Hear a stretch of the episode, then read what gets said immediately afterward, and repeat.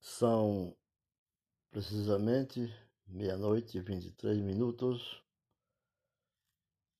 terça, é, quarta-feira. Notícias da Folha Gospel sobre o fechamento de igrejas. Algumas igrejas querem voltar a fazer suas reuniões. No Jornal de Comércio, do Comércio, através do Thales Araújo, nos informa na Folha Gospel sobre algumas igrejas evangélicas que se juntaram em um movimento chamado de Igrejas é Saúde. Nas redes, nas redes sociais, pedindo ao governo do estado de Pernambuco a retomada dos cultos presenciais nos templos. As atividades nos espaços religiosos estão suspensas devido à pandemia do novo coronavírus desde 23 de março. Em um vídeo publicado no Instagram, o pastor Arthur Pereira, da Igreja do Amor de Paulista, Grande Recife, afirma que Durante a pandemia, muitas coisas mudou. Só o que não mudou foi o apoio da igreja à comunidade. Os pastores temem. Os pastores temem um possível esquecimento por parte do governo do estado em relação à volta das reuniões presenciais, já que os salões de beleza, shopping e treino de futebol tem data prevista para o retorno. Essas condições nós falamos da, da família de Cristo. Nós reunimos em uma só vez para dizer a igreja não pode ser esquecida.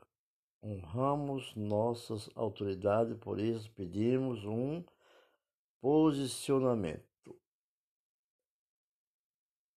Pedimos um posicionamento efetivo, não a favor apenas da igreja, como espaço físico, mas a favor das pessoas que têm sido amadas e cuidadas nesses ambientes de comunhão. Igreja é saúde. Em entrevista dada a um jornal, o Jornal do Comércio, o pastor Arthur afirmou que os dados de violências domésticas, depressão, suicídio têm crescido durante a quarentena. Ele acredita que a convivência das pessoas na igreja pode alterar essas realidades. É claro que uma pessoa que está presente na igreja é menos propensa a viver tudo isso. Uma coisa é você ficar em casa ouvindo uma palavra, outra coisa é você viver uma experiência pessoal com Deus e com seus irmãos. Mesmo sem poder tocar, seguindo as orientações passadas, como o uso de máscaras e álcool em gel, só o fato de você estar em uma realidade, na verdade, é terapêutico, afirmou. O líder da Igreja do Amor ressalta também o apoio emocional que a Igreja tem dado para as pessoas que perderam entes queridos por causa do Covid-19. É a gente que está perto de alguém que deve, que teve o seu parente que faleceu e é a igreja que chega junto para dar uma cesta básica para consolar e e dar outros tipos de ajuda. Quando a gente percebe que uma pessoa pode ir a um drive-thru de um shopping, a um comércio, pode usar o transporte coletivo, que já não tem o isolamento social, porque ela não pode ir a uma igreja? Questionou. Arthur Pereira, o pastor Arthur Pereira afirma que ainda que a volta das igrejas não tem motivação financeira, mas a visão de dar um auxílio maior às pessoas que precisam de uma palavra amiga em tempo de quarentena. Primeiro, que a igreja depende de Deus. não depende de governo. É bom salientar. A gente não precisa de dinheiro do governo nem de nada.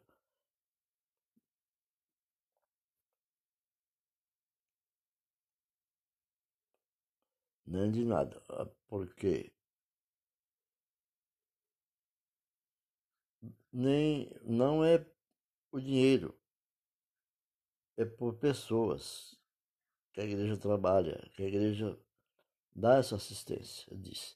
Arthur ressaltou ainda que a sua igreja ajudou mais de duas mil famílias com mais de 30 toneladas de alimento. A Igreja do Amor realiza os seus cultos pelo seu YouTube, onde possui mais de 520 mil inscritos. Reportagem do Jornal do Comércio entrou em contato com o governo de Pernambuco e informou que o governador Paulo Câmara, PSB, tem conversado com vários líderes de instituições religiosas, pois a igreja possui realidades diferentes como tamanho e quantidade de pessoas. Mas está tentando resolver com os líderes para elaborar um protocolo que contemple a todos com medidas de segurança solitária, para que vai às igrejas. Mas prometeu que vai entregar possivelmente na próxima semana um protocolo para a retomada dos cultos presenciais. É, vamos aguardar né, essas notícias do qual está sendo esperada e comentada em todas as igrejas do Brasil, para que venha é, trabalhar na condição de ajudar espiritualmente aos seus fiéis. E sendo só para um momento, vamos lá até o noticiário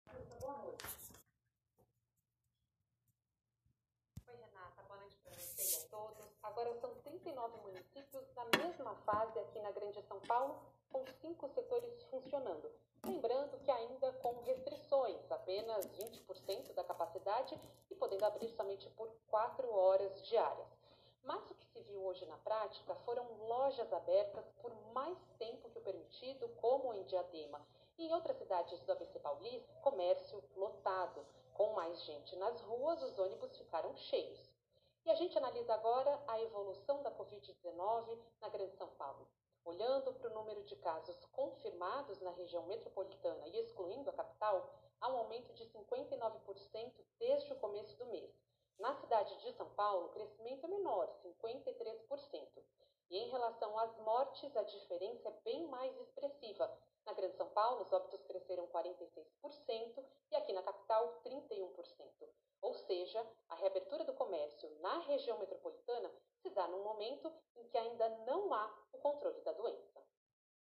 A gente precisa da colaboração da sociedade como um todo, das pessoas precisam entender que não é porque o shopping está aberto que a gente tem que sair de casa o tempo todo, porque senão a gente perde o esforço que foi feito né, nos últimos dois meses. E se os números voltarem a subir, a gente tem que voltar a endurecer. Patrícia, pelo critério do total de mortes no estado, a semana passada teve uma relativa estabilização em relação à semana anterior. Agora, a flexibilização preocupa nesse sentido.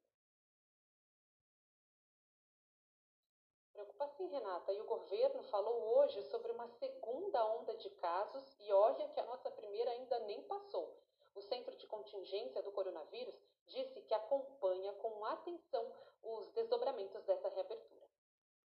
Se existe a possibilidade de um segundo pico, existe, é real, do mesmo jeito que a abertura em outras cidades ao longo do mundo, ela foi monitorada e quando essa tendência existe, você pode dar um passo atrás, o nosso Comitê de Saúde também vem observando isso e estamos atentos para qualquer expectativa nesse sentido. O estado de São Paulo tem mais de 181 mil casos de Covid-19 e 10.767 mortes. Hoje, inclusive, fez três meses da primeira morte confirmada da doença aqui. A taxa de ocupação de UTIs voltou a subir. Na Grande São Paulo, o índice está em quase 78% e no estado 71%. Lembrando que para a reabertura do comércio, a taxa de ocupação tem que estar abaixo dos 80%. E no fim de semana, o prefeito da capital, Bruno Covas, testou positivo para o novo coronavírus. Ele não se afastou do cargo. Prédios públicos. A flexibilização começou há dois meses. Shopping, salões de beleza, academias, bares e até casas noturnas podem abrir. A taxa de contaminação está bastante acelerada. Nós fizemos essa abertura bastante precoce e, portanto, há um aumento do número de casos, aumento de utilização do leite de terapia intensiva. Na capital, há toque de recolher da meia-noite às 5 da manhã, mas muitos desrespeitam a determinação. Nessa festa, em uma chácara, havia 150 pessoas. Campo Grande parece que voltou à normalidade. Então, a Guarda Civil Metropolitana tem triplicado essas, esses atendimentos, fiscalizações, tentando coibir ao máximo esse tipo de desrespeito às ordens emanadas pela Prefeitura de Campo Grande. Manaus.